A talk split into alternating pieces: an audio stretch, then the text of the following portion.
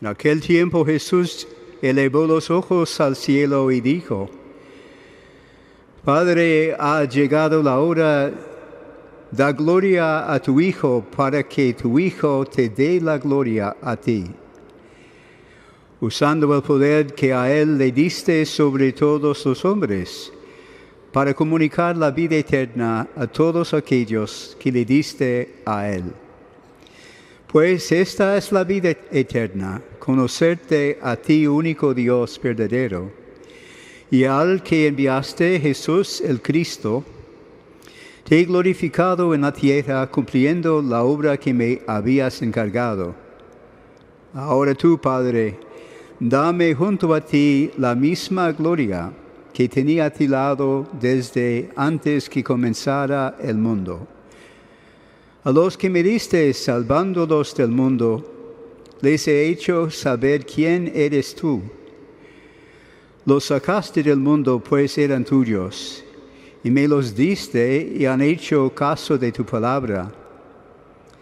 Ahora ellos reconocen que vienen de ti todo lo que me diste las palabras que me confiaste, se las he entregado y las han recibido. Reconocieron verdaderamente que yo he salido de ti y creen que tú me enviaste. Yo ruego por ellos.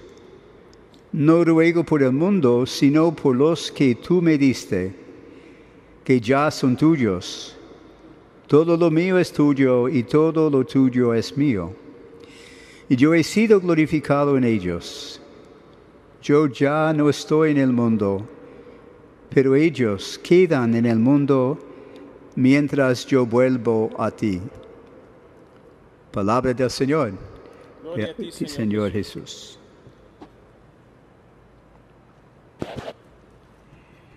Vivimos en un tiempo muy difícil.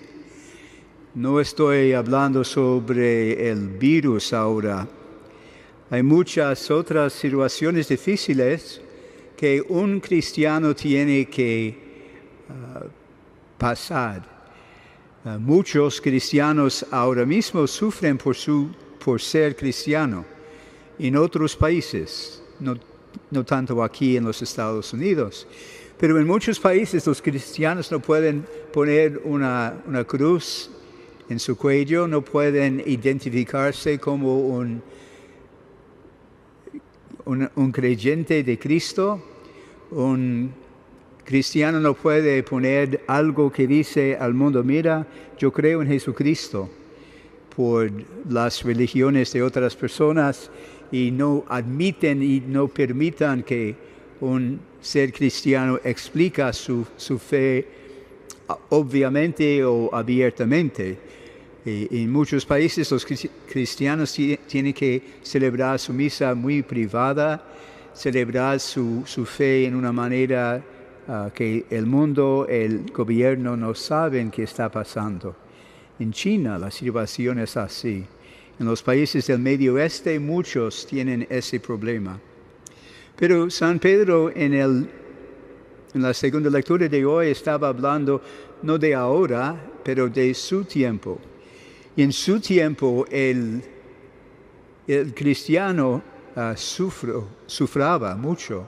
El cristiano no, tuvo, no pudo decir, mira, yo soy cristiana, yo soy cristiano, eh, porque la- el gobierno, la sociedad, los hombres, las mujeres, todo el mundo estaban opuesto a la religión nueva de- del cristianismo.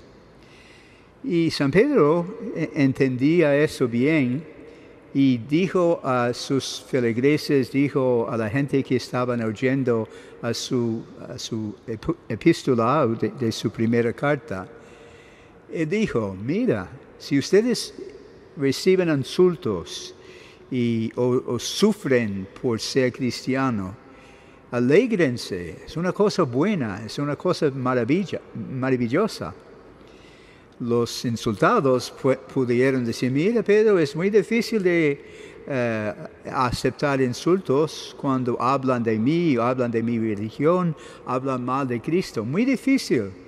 Pero San Pedro lo, supo, pero dijo, alégrense, porque ustedes están sufriendo por Cristo. Porque Cristo sufrió tanto por nosotros y por la gente que están insultando a nosotros también. Porque cuando murió Cristo, murió no solamente por los cristianos, pero por todos, todo el mundo, todos los hombres y mujeres en toda la historia de, de la humanidad. Cristo ofreció su vida en la cruz, como tenemos aquí, y resucitó en el tercer, tercer día para que todos pudieran recibir salvación. Entonces, lo que los cristianos tenían en, su, eh, en sus celebraciones y en su interior era un tesoro muy, muy grande. Y la gente que no entendía la importancia de, Cristo o de su religión o de su iglesia o de su comunidad, esa gente, uh, por su ignorancia, estaban opuestos a la religión cristiana. Y San Pedro entendía bien esto y dijo a ellos, mire, es una cosa bella, una, una cosa de mucha alegría, alegrense ustedes. Pero ellos tuvieron que sobrevivir en su sociedad, ellos tuvieron que, trabajar. Y entonces por muchos de ellos, ellos escondían su religión. Era algo muy, muy privado a ellos en ese tiempo. Y durante mucho de la historia de la iglesia del cristianismo, desde el principio donde San Pedro estaba hablando con sus feligreses hasta ahora, los cristianos tuvieron que sufrir muchos por su religión. Y hasta, hasta ahora podemos decir con San Pedro, es una cosa bella, una maravilla si sufrimos por Cristo. Y el sufrir o el sufrimiento no tiene que ser algo uh, de afuera. Muchos que no, no quieren eh, la moralidad cristiana o no quieren los reglamentos de la iglesia o de la iglesia católica especialmente. Muchos de ellos, aunque no hagan una cosa de violencia, tiene algo, una cosa muy mal, muy, muy mala en su, en su corazón contra los cristianos. Pero cada cristiano que entiende su, su, su fe, eh, tiene que actuar en una manera. Y la manera que actuamos es amar a nuestros prójimos. Aunque ellos son nuestros enemigos, Cristo dijo que tenemos que amar a ellos y no hablar mal de ellos. Y en vez de los insultos, tendremos que aceptar los insultos y repetir cosas buenas a los enemigos nuestros, los enemigos de Cristo. Vivir una vida buena, vivir una vida de moralidad, vivir una vida de fe, es una, un tesoro que cada uno de nosotros tenemos. Un tesoro que dice que estamos con Cristo ahora y estaremos con Cristo al final de nuestra vida. Y, la razón por eso es dos cosas. Cristo murió por nosotros y nosotros estamos viviendo lo que Él quiere de nosotros. Alégrense si recibimos insultos por ser cristiano, porque eso es la manera de vivir que debemos cada uno de nosotros vivir.